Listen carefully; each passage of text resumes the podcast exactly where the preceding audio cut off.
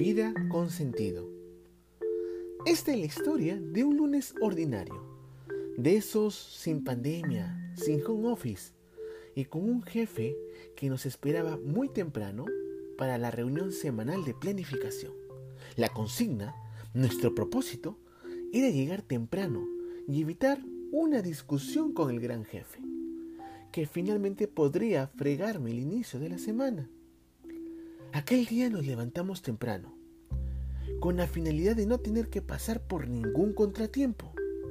Incluso, aquel día tomaríamos una ruta alterna. Sin embargo, a manera de premonición quizás, una densa neblina se apoderaba del sol. El día empezaba a perder su brillo. Sin embargo, teníamos todo el optimismo encima para decir que aquella mañana nada podría fallar. Tras avanzar cuatro cuadras, nos percatamos que un camión de carga se había volcado en medio de la pista y estaba obstruyendo la vía. La policía intentaba despejar el tránsito, pero era casi imposible. Estuvimos cerca de 40 minutos sin avanzar, hasta que por fin pudimos salir. Mi ansiedad y mi desesperación empezaban a tocar la puerta de mi tranquilidad. Nos quedaban exactamente 30 minutos para llegar.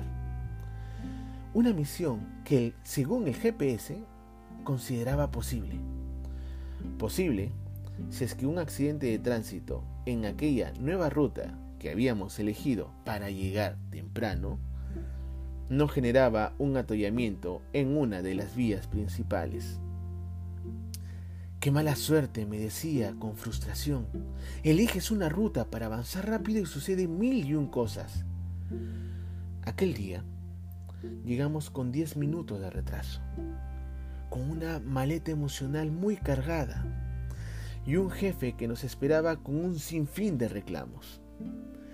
No pudimos llegar a tiempo ni evitar el conflicto, pero llegamos y decidimos empezar bien nuestra semana. A pesar de las circunstancias, decidimos empezar bien nuestra semana.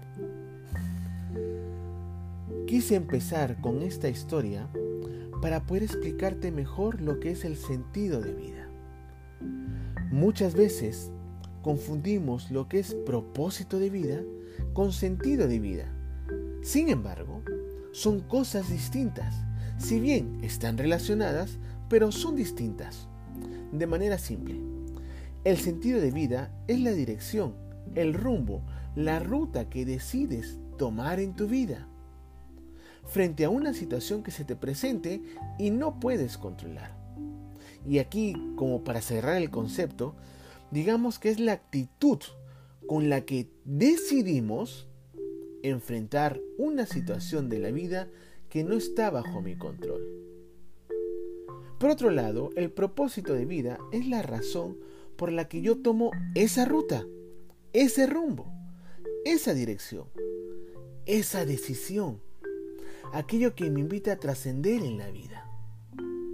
El sentido irá marcando tu rumbo en la vida, pero siempre impulsado por tu propósito. Y el sentido de vida está directamente relacionado con la libertad y es que ante una situación de la vida, tú eres libre de decidir cómo responderás, cómo actuarás, qué dirás, qué harás e incluso cuándo lo harás. Y esa libertad también te hace responsable de las consecuencias que tu acción pueda generar.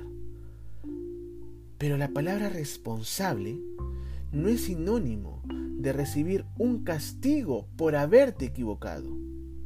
Esto en caso que la decisión no termine siendo favorable o según lo que querías o esperabas. Y aquí entran dos palabras claves. Compasión y aprendizaje. Compasión para no ser duro contigo mismo por tu error Solemos decirnos cosas muy feas cuando fallamos, nos lastimamos mucho, nos herimos. Y herimos con cólera y frustración a los demás. y, buscamos culpables que asuman mi error, que asuman mi cruz, y dañamos. La segunda palabra es el aprendizaje. Cuando estamos frente a una situación difícil, un vendaval de emociones no placenteras nos secuestran, se apoderan de nuestra razón, nos cuesta entender el porqué de las cosas. Estamos llenos de ira, de dolor. ¿Cómo encontrar un sentido en esta situación? Allí es donde entra a jugar un papel clave nuestro propósito de vida. Nuestras armas de pelea son nuestras motivaciones.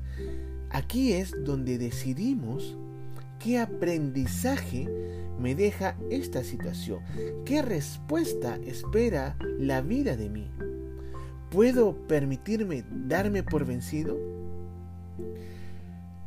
¿Y qué pasa si lo que me permitía darle un sentido a mi vida es lo que perdí? ¿Cómo asumo esta situación? Primero, deberás entender que si lo que has perdido era algo que tú considerabas tu motivación, entrarás a un proceso de duelo, sea por el término de una relación, la pérdida de un trabajo o por la partida de un ser querido. Y deberás tomar tu tiempo para abrazar tu dolor, para reconciliarte con la vida, para reencontrarte contigo mismo. Y es en ese reencuentro contigo mismo donde poco a poco le empezarás a dar un nuevo sentido a tu vida, porque entenderás que el amor que sentías por aquello que perdiste se va a transformar. Y si cada situación demanda de ti la búsqueda y el encuentro de un sentido, te darás cuenta que no existe un único sentido. Siempre responderás de acuerdo a la situación, pero esta respuesta siempre estará alineada a tu propósito de vida. Ten presente también que nada puede determinarte, porque si fuera así, no serías libre. Puedes haber vivido una infancia, por ejemplo, sin afecto, sin cariño, pero eso no te determina a que no puedas dar cariño a los tuyos, que no puedas ser afectuoso. Te puede condicionar, que es distinto, pero siempre eres y serás libre de decidir cómo actuar. Siempre, siempre podrás ser libre de decidir cómo actuar. Hace un momento hablábamos de decisiones y quería dejarte algo para que tengas presente cada vez que tomes una decisión en tu vida. Es porque en ese momento, con los recursos que contabas, era la mejor opción. No sabemos qué vendrá después, pero siempre que tomamos una decisión es porque consideramos que en ese momento, con los recursos que teníamos y la situación que se presenta en ese momento, para nosotros es la mejor opción. Siempre, siempre te invito a reflexionarlo esto, porque es así. Siempre vamos a tomar lo que en ese momento consideramos ser la mejor opción y en base a eso decidimos. Otro consejo que te puede ayudar a darle un sentido a cada situación que se te presente es objetivizar el hecho.